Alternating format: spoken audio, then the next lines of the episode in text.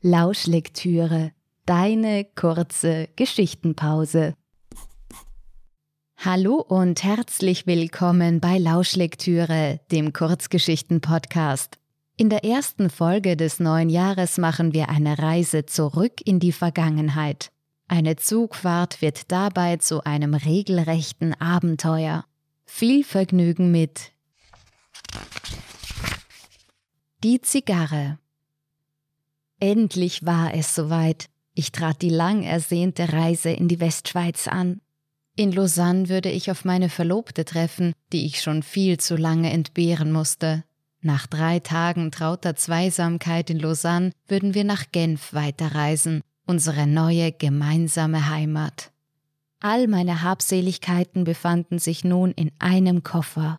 Am Bahnsteig umarmte ich meinen Vater, den ich für lange Zeit nicht mehr sehen würde. Er versprach mir, mich im ersten Jahr mit einer monatlichen Geldsumme zu unterstützen, damit ich meiner Verlobten trotz meines bescheidenen Jungprofessorengehalts ein bequemes Leben bieten könnte. Dann setzte sich die Dampflokomotive in Bewegung und ich suchte mein Abteil auf. Zwei Damen saßen bereits darin. Zum Gruß hob ich den Hut und verstaute meinen Koffer. Die beiden Frauen zeichneten sich durch äußerste Blässe aus. Besorgt vermutete ich eine Krankheit, doch bald begannen die beiden in englischer Sprache miteinander zu tuscheln, weshalb ich annahm, dass es sich hierbei wohl um die berühmte englische Blässe handelte, von der in den Wiener Salons, die ich mit meinem Vater regelmäßig frequentiert hatte, so oft die Rede gewesen ist.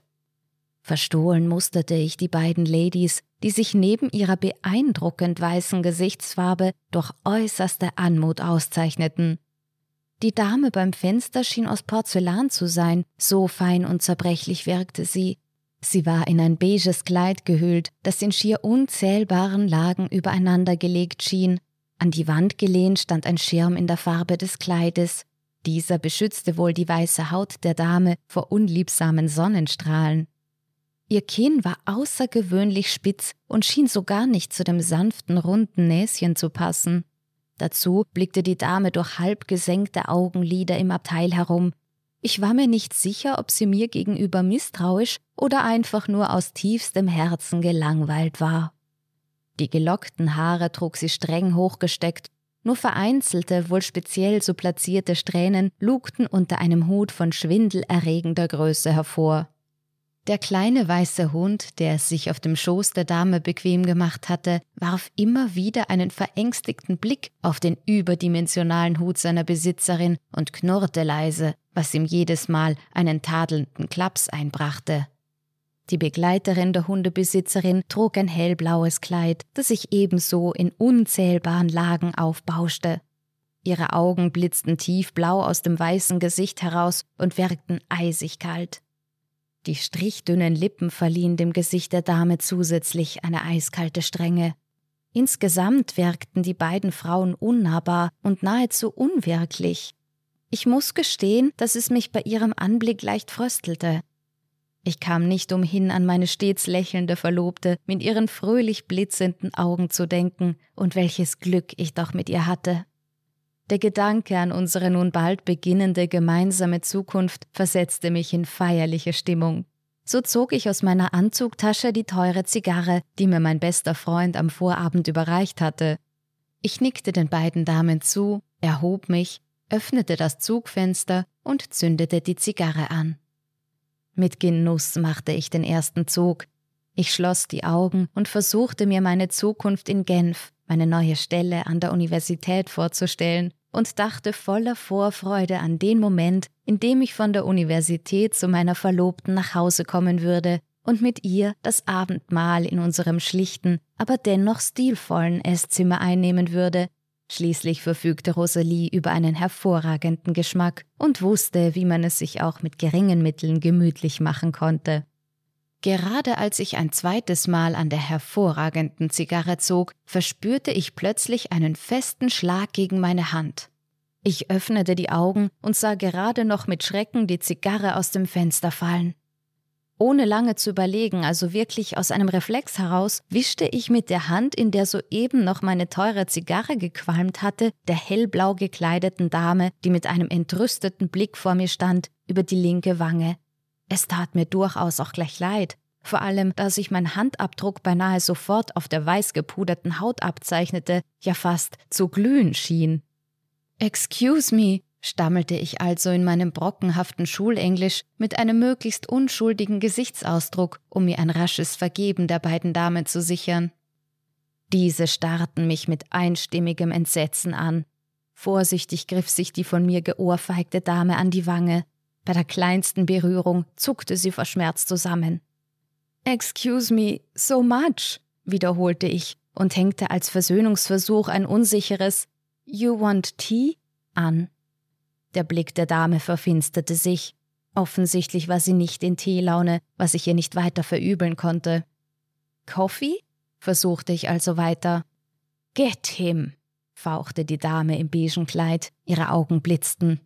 Ich nickte artig mit dem Kopf, verstand ich doch ihre Aussage als Aufforderung, den angebotenen Kaffee holen zu gehen. Jedoch musste ich sehr schnell herausfinden, dass nicht ich gemeint gewesen war, sondern das weiße Schoßhündchen, das sich nun als unangenehmer Schnapphund entpuppte.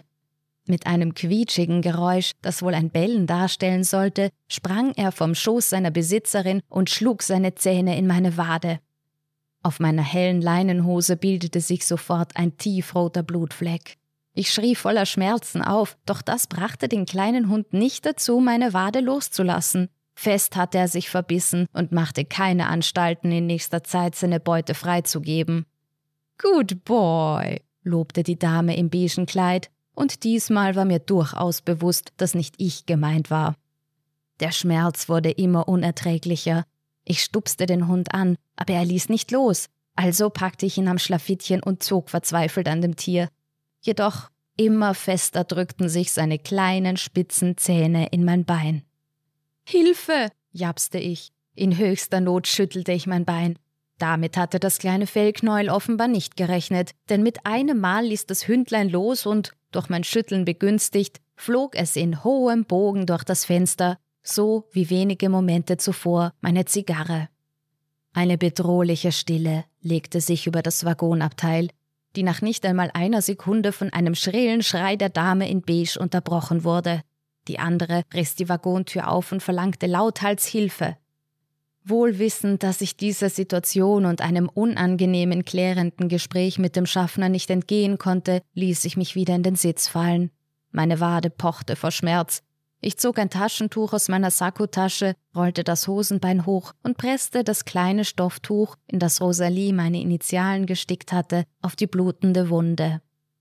Den Zahnabdruck auf meiner Wade würde man ohne Zweifel zur eindeutigen Identifizierung des Hundeleichnams heranziehen können, dachte ich. Die hellblau gekleidete Dame schrie in höchsten Tönen und die Landschaft zog still an uns vorüber. Da trat der Schaffner herein. Die beiden Damen deuteten mit ausgestreckten Armen auf mich. Ich wiederum deutete auf meine Wunde, Lautstark verlangte eine der Damen meine sofortige Festnahme, was die andere um die Information, ich sei ein Mörder, ergänzte. Die Augen des Schaffners musterten mich eindringlich. Der Hund hat mich angefallen, ich habe mich gewehrt, erklärte ich und lüftete zum Beweis das Taschentuch. Nachdem der Schaffner auch die beiden Damen eindringlich gemustert hatte, deutete er mir, mit ihm zu kommen.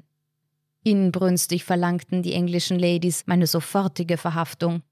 Der Schaffner tätschelte der hellblau gekleideten Dame die Schulter, murmelte ein paar unverständliche, aber durchaus beruhigend klingende Worte, dann hakte er sich bei mir ein und ich humpelte dank seiner Stütze aus dem unheilvollen Abteil.